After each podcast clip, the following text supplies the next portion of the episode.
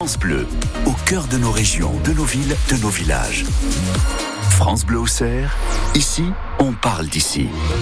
Vendredi 16 février, il est tout pile 6h30 et on retrouve les infos après un petit point rapide sur la météo. C'est gris et pluvieux avec des températures maximum de 14 degrés. Ça reste doux, mais on se couvre bien évidemment pour ne rien attraper.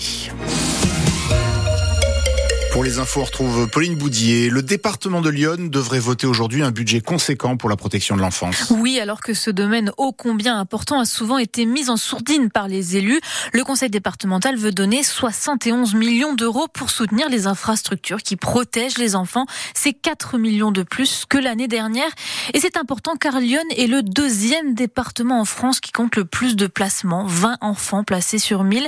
Margaret Bulkolzer, directrice du comité de protection de l'enfance de Lyon l'explique par la situation économique et sociale du département département de Lyon est effectivement le deuxième en termes de taux de placement. On a un département avec euh, une démographie euh, qui n'est pas simple, hein, puisque c'est un département entre guillemets vieillissant, euh, avec une précarité importante, un bassin d'emploi qui est difficile, et les problématiques se cumulent auprès des familles qui se retrouvent en difficulté, qui sont à la fois en situation financière compliquée, situation d'insertion professionnelle, et puis effectivement s'y ajoutent des, des difficultés d'éducation et de prise en charge des enfants. La violence physique mais ce n'est pas que ça. Hein. Des, parents qui sont en grande difficulté en termes d'éducation.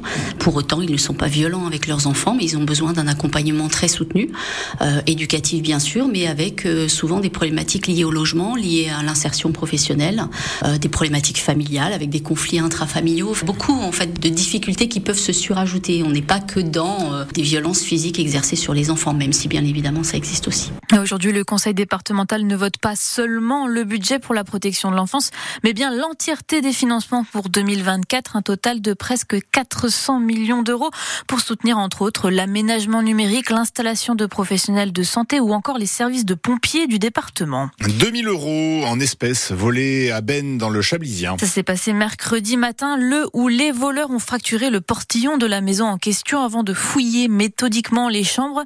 C'est dans l'une d'elles qu'ils ont mis la main sur les billets ainsi que sur des bijoux. Un cambriolage loin d'être isolé puisqu'hier trois jeunes jeunes hommes ont été, ont été condamnés pour une série de vols dans des maisons du centre du département. Ils écopent de 10 à 24 mois de prison ferme. Surnommés les petits poussés par les gendarmes, ces derniers ont retrouvé près de 250 objets chez eux pour une valeur totale de plusieurs dizaines de milliers d'euros. On vous pose la question ce matin. Avez-vous peur que ça vous arrive? Craignez-vous pour vos biens dans nos communes rurales? Plus largement, vous sentez-vous en sécurité? Appelez-nous au 03 86 52 23 23 ou laissez-nous un commentaire sur la page Facebook Facebook de France Bleu au Cerf. Et pour parler de ces sujets, nous recevrons dès la fin du journal de 8 heures le colonel Nicolas Nani, le chef du groupement de gendarmerie de Lyon. Il est ce matin notre invité. Qui pour financer la restauration du clocher de l'église d'Escoville-Sainte-Camille La commune a lancé une souscription en ligne car le montant des travaux est de 40 000 euros. On vous en parlait déjà cet été sur France Bleu au Cerf lors du premier appel de la commune. Et en ce début d'année, la mairie réitère car il manque encore 7 000 euros pour tout financer.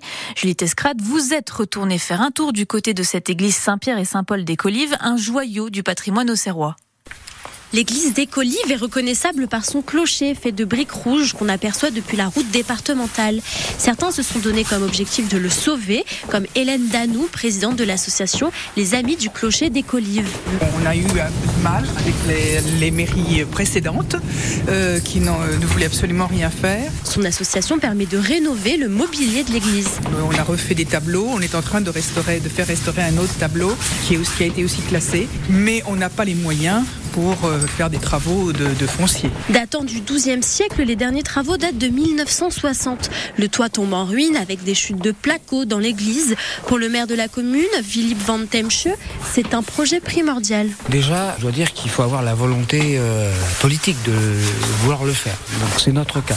Alors effectivement, ça coûte de l'argent, mais euh, le problème, c'est que plutôt que d'attendre d'en arriver à des sommes faramineuses pour rénover un bâtiment, on vaut mieux faire des petits travaux d'entretien régulier pour éviter d'en arriver à, ces sommes-là. Euh, effectivement, ça coûte de l'argent, mais c'est le patrimoine, donc euh, il faut le faire. Si l'argent est récolté, les travaux de rénovation du clocher de l'église pourront débuter au mois de mai. Et pour participer à cette rénovation d'envergure, on vous a mis le lien de la cagnotte sur notre site francebleu.fr et sur l'application ici. C'est la mauvaise nouvelle de cette fin de semaine. Il n'y aura pas de Catalpa Festival à Auxerre cette année.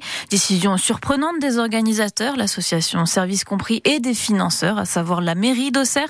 Car malgré son succès, le festival gratuit est en déficit. Il est donc mis en pause pour 2024. L'occasion, selon le communiqué de presse, de réinventer un concept pérenne.